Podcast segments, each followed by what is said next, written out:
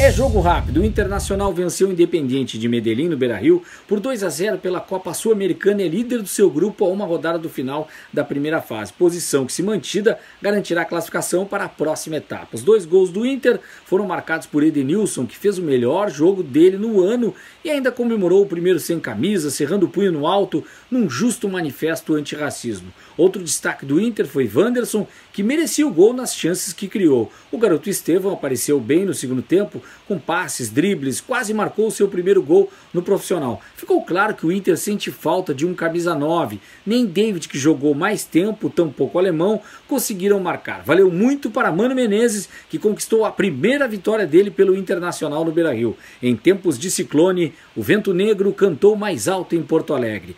Vento negro, campo afora, vai correr. Quem vai embora tem que saber. É viração.